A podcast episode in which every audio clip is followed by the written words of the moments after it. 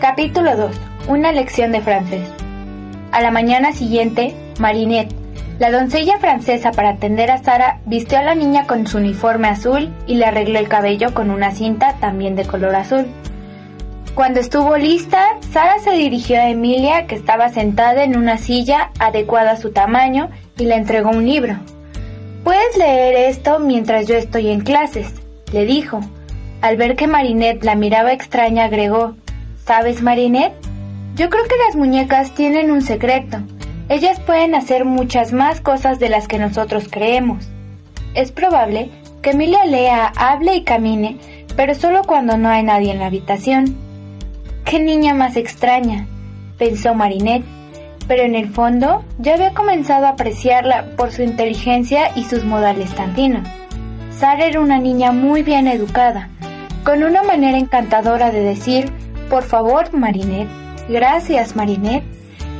Esto le había valido conquistar el cariño de la doncella y una fama muy especial, que llegaba hasta la cocina. Esa pequeña tiene aires de princesa, solía comentar Marinette con sus compañeras de trabajo. Las demás niñas estaban expectantes.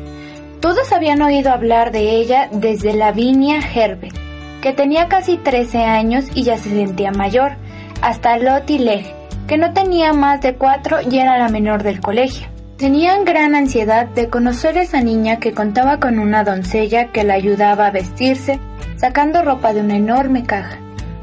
Cuando Sara entró a la sala de clases, las que serían sus compañeras la miraban con curiosidad y hacían comentarios mientras simulaban leer la lección de geografía. Tiene una caja llena de naguas de encaje, murmuró Lavinia a su amiga Jessie.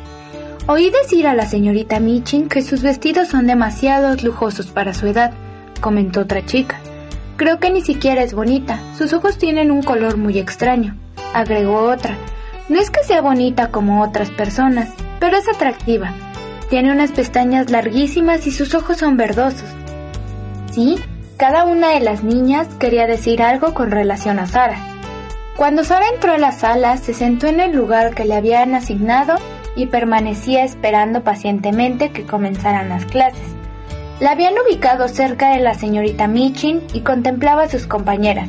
Sin preocuparse por sus miradas curiosas, se preguntaba en qué estarían pensando, si sentirían afecto por la señorita Michin o interés por las lecciones y si alguna tendría un padre como el suyo. De pronto, la directora dio una palmada en su escritorio para llamar a las alumnas al orden. Niñas, deseo presentarles a su nueva compañera. Espero que sean muy amables con la señorita Cruz, que viene desde muy lejos de la India, y en cuanto termine la clase, me gustaría que se acerquen a conversar con ella. Todas las chicas se levantaron para saludarla, ceremoniosamente. Sara también se levantó y respondió con una reverencia. Sara, venga aquí, ordenó la señorita Michin con su terco tono habitual. Su padre ha decidido que usted tenga una doncella francesa a su disposición. Supongo, pues, que desea que se dedique al estudio de la lengua francesa de modo especial. La chica no sabía cómo responder sin parecer insolente o soberbia. Creo que la intención de mi padre fue que yo me sintiera más protegida, señorita Michin. Me parece, contestó la señorita Michin con una sonrisa irónica que usted es una niña muy consentida y que siempre imagina que las cosas se le brindarán para darle placer. Ante la dureza de las palabras de la directora, Sara enrojeció y se sintió desconcertada. Ella hablaba francés como idioma materno. Su madre era francesa y su padre amaba el idioma de su esposa, de modo que siempre se dirigía a su hija en francés. Nunca estudié francés, pero trató de explicar la niña. Suficiente, acotó en forma imperativa la directora. Deberá comenzar ya el profesor Dufarge. Estará aquí en unos minutos más. Mientras tanto, lea este libro. Sara se sintió confundida. Miró el libro y se confundió más aún. Se trataba de un libro elemental que comenzaba por decir que Le Peré significaba el padre y La Maré significaba la madre, etc. Parece enojada, dijo la señorita Michin, dirigiéndole una mirada amenazadora. Lamento mucho que no le guste la idea de aprender francés. Sara se esforzó por iniciar una respuesta que no resultara impertinente. Me gusta mucho, pero no comiences con peros. cuando se le indique lo que tiene que hacer, interrumpió la señorita Mitch. Continúe leyendo el libro. Cuando llegue el señor Dufarge, podré hacerle comprender que yo hablo francés desde mis primeros años, pensó Sara y siguió leyendo.